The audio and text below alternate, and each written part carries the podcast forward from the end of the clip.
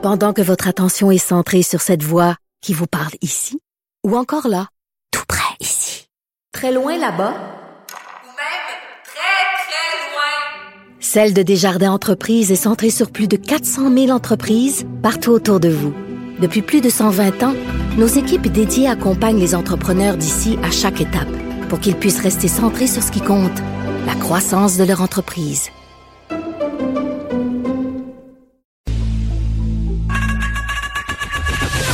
Geneviève Peterson. Une animatrice pas comme les autres. Cube Radio. On sait maintenant que ce sont 247 voyageurs qui ont apporté la COVID-19 au Québec. Quelle est la responsabilité des compagnies aériennes dans cette propagation du virus? On se pose la question avec notre collaborateur André Noël, journaliste. Bonjour André. Bonjour. Bon, on se parle de cette enquête de l'INSPQ qui montre que ce sont littéralement 247 personnes qui seraient à l'origine de la situation que l'on connaît actuellement au Québec. Exactement. Elles ont finalement infecté, euh, en fait, elles ont lancé l'épidémie qui a finalement engendré plus de 66 000 cas de COVID-19. Euh, la grande majorité de ces 247 euh, voyageurs venaient ici par avion. Donc, la, le rôle des avions dans la propagation de la COVID, c'est pas juste ici qu'on s'y intéresse, ça fait l'objet de recherches au plan international. Oui, effectivement, de plus en plus parce qu'en fait, les avions ont joué un rôle vraiment majeur euh, dans la transformation de l'épidémie euh, en pandémie. Là. Alors, en juillet, cet été, il y a euh, une étude qui a montré que les voyages par avion, donc, sont les principaux responsables de l'extrême rapidité avec laquelle le coronavirus s'est répandu sur toute la planète. Geneviève, on sait que les voyages ont toujours été à l'origine de toutes les grandes épidémies depuis des siècles. Euh, même quand, par exemple, quand Christophe Colomb est arrivé en Amérique, c'était euh, l'épidémie chez les peuples autochtones qui a suivi pendant euh, plusieurs siècles. Et la grippe espagnole, par exemple, en 1918-1919, elle a été transmise par des soldats américains au départ qui allaient se, battre dans les tranchées en Europe et puis qui ont rapporté ensuite le virus ici, puis ça s'est beaucoup répandu. Maintenant, ce qui est, les chercheurs se penchent sur le lien euh, entre donc euh, les avions et l'épidémie de coronavirus euh, actuelle. Et l'article dont je vous parle, qui est paru en juillet, montre un lien direct entre le nombre d'aéroports dans un pays puis la sévérité de l'épidémie. Mais imagine, André, tu, me parlais, pardonne-moi, tu me parlais des épidémies qui ont été rapportées par les grands explorateurs jusqu'ici en Amérique du Nord. Ça prenait des mois, mais là, les avions, là, je veux dire, ça peut se répandre à vitesse grand V, là. Exactement, c'est ça qui est particulier. Et puis, euh, d'ailleurs, il y a une autre étude qui est parue carrément concernant euh, l'épidémie de COVID-19 qu'on connaît maintenant. Et euh, dès le mois de février, donc, il disait, puis c'est la première phrase, il dit, les réseaux globaux du trafic aérien jouent un rôle clé dans l'importation globale de maladies infectieuses émergentes. C'est important de se souvenir de certaines dates en automne 2019, euh, c'est là que le coronavirus fait son apparition à Wuhan, euh, en Chine. Le 13 janvier, c'est le premier cas hors de Chine. C'est un voyageur qui arrivait par avion euh, en Thaïlande. Le 30 janvier, l'Organisation mondiale de la santé note que l'épidémie a commencé à se répandre dans le monde entier. Puis l'OMS déclare à ce moment-là l'état d'urgence de santé publique de portée internationale. Ce qui est intéressant, c'est que quatre jours plus tard, ici même à Montréal, l'Organisation civile de l'aviation civile internationale euh, a adopté une résolution qui demandait au gouvernement de ne pas restreindre le trafic euh, aérien. Euh, L'OACI, c'est une agence des Nations Unies qui est basée à Montréal, mais son mandat central, c'est de stimuler le développement de l'aviation civile. Et concrètement, elle agit beaucoup plus comme un lobby pour l'industrie aérienne que comme une agence des Nations Unies vouée à l'intérêt public. Euh, alors là, ce qui s'est produit, c'est que la plupart des gouvernements dans le monde ont plié devant ce lobby-là, puis ont accepté de ne pas restreindre euh, les vols. Euh, les vols en provenance de Chine ont continué, même si l'OMS savait que c'était là que se trouvait l'épicentre de l'épidémie. Puis le 12 mars, le Journal de Montréal notait que les avions d'Air China continuaient de se poser à Montréal-Trudeau. C'est intéressant, pour terminer sur ce point-là, Geneviève, de souligner que la frontière terrestre avec les États-Unis est fermée, mais pas la frontière aérienne. les avions continuaient de rentrer. Je m'en rappelle très bien. Là, on soulignait à gros traits que ça faisait aucun sens. Même la mer Esplande s'en est mêlée. Effectivement. Puis on a vu que finalement, c'est la direction de la santé publique de Montréal qui a pris l'initiative d'aller à l'aéroport Montréal-Trudeau pour euh, informer les voyageurs. et de leur demander de s'isoler. Mais ça n'a pas été pris très au sérieux. Ben non, puis on voyait les passagers rentrer. Et pendant ce moment où les journalistes avaient encore accès à l'aéroport, questionnaient ces gens-là, puis disaient dans la plupart des cas qu'ils n'avaient pas du tout été inquiétés qu'à la douane, euh, ils avaient passé, euh, si on veut, comme une lettre à la poste, qu'on leur avait pas vraiment dit de, de s'isoler pendant 14 jours. Donc, je me rappelle, il y a eu quand même euh, un, un, laps assez long entre le moment où on a sévi et où les gens continuent à rentrer au pays. Mais là, ces liens entre l'industrie aérienne, André, et les épidémies est connu depuis longtemps et l'industrie aérienne elle-même se penche sur la question quand même depuis un certain nombre d'années. Là. Effectivement, c'est en fait l'industrie aérienne est très au courant du rôle des avions comme étant les principaux vecteurs des épidémies euh, dans ces temps modernes. Hein.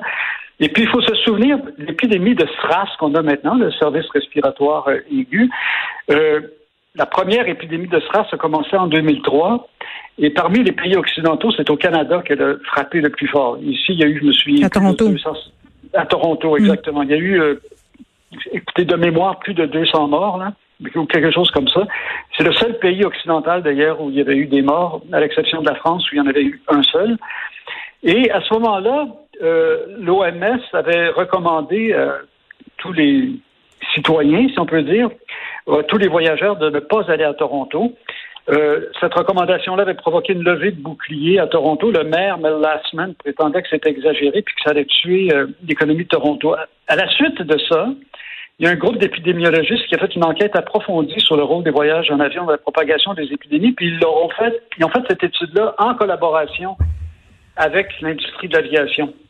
Plus précisément avec l'Association internationale du transport aérien, l'IATA, qui est également basée à Montréal. Puis la conclusion était sans appel, puis là j'ouvre les guillemets, il disait que les épidémies se diffusent le long du réseau aérien et puis que ça change complètement euh, les dynamiques. J'ai parlé à un des auteurs de l'étude, Alain Barra, qui est directeur de recherche au Centre national de recherche scientifique en France. Puis lui, il me faisait valoir que le fait que les avions propagent les épidémies très rapidement, ça a un impact majeur sur les réseaux de santé publique parce que ça laisse peu de temps au gouvernement pour prendre les mesures qui s'imposent. Autrement dit, les grandes compagnies aériennes savaient que les avions allaient être les principaux vecteurs de la COVID-19 mais on fait pression pour continuer les vols comme à l'habitude. Moi, ça me fait beaucoup penser à l'industrie du tabac. Ben oui, on vous cause du tort, puis d'un autre côté, euh, on se plaint parce que l'industrie aérienne, en ce moment, réclame des milliards de dollars en aide publique à nos gouvernements. Là, c'est quand même... Euh, sont effrontés un peu. Euh, c'est un peu effronté, parce que aujourd'hui, effectivement, les compagnies aériennes payent le prix de cette politique désastreuse et finalement le prix de leur propre contribution la transformation de l'épidémie chinoise en pandémie mondiale dans un temps record. Mais justement, elles veulent pas payer ce prix-là. Elles veulent que ce soit les gouvernements qui payent à leur place. Mais qui compensent, oui. Exactement. Alors, elles font des pressions sur tous les gouvernements pour recevoir des aides massives. Les États-Unis ont dépensé 25 milliards de dollars euh, au mois d'avril. Euh, au Canada, l'industrie aéronautique réclame elle aussi des aides massives. au Québec, on aura noté que son le principal lobbyiste de l'industrie aéronautique. Pas, pas des compagnies aériennes comme telles, mais l'industrie aéronautique, c'est Jean Charest, ancien premier ministre euh, du Québec. Puis il accuse le gouvernement fédéral de se traîner les pieds dans, dans ce dossier-là. On va voir si Ottawa va aussi accorder des milliards de dollars à cette industrie. Euh, dans le discours du trône de la semaine dernière de Trudeau, euh, entre les lignes, on peut lire qu'il promet une aide pour des compagnies aériennes pour euh, stimuler les vols euh, intérieurs. Euh, on va voir exactement qu'est-ce qui va se passer de, de ce côté-là. Puis aujourd'hui même, il y a trois syndicats qui ont réclamé un prêt de 7 milliards de dollars au secteur du transport aérien.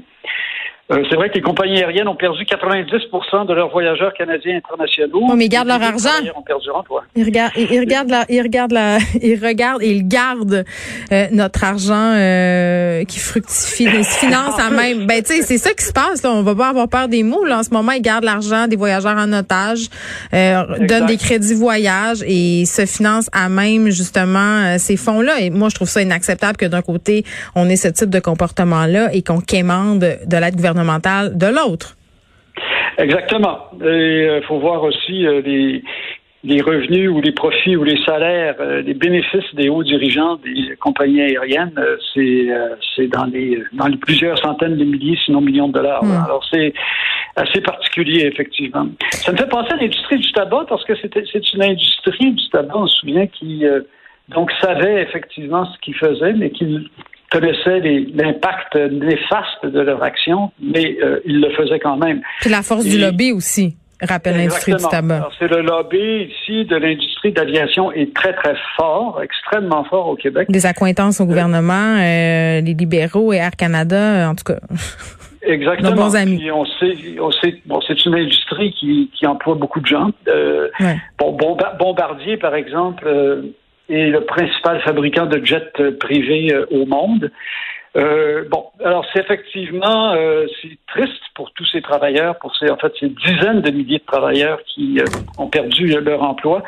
Reste à savoir maintenant si faudrait pas trouver à les recycler euh, ailleurs, euh, dans des, euh, des, industries qui seraient probablement moins délétères pour la santé publique. André Noël, merci. On se demandait tantôt le nombre de personnes qui avaient trouvé la mort lors de l'épidémie de SRAS. Comme j'aime pas, j'aime pas ça, ne pas connaître une information, je suis allée faire une petite recherche. 44 personnes, en fait, sont décédées ah, du SRAS. Je pense que c'était quelques centaines de cas. Hein, oui, on avait eu des centaines de cas et quand même un nombre considérable de décès. si, on, si on regarde les mesures de santé publique, le vaccin, c'est quand même élevé 44. André, merci. On se retrouve euh, jeudi dans deux semaines. Merci. Au revoir.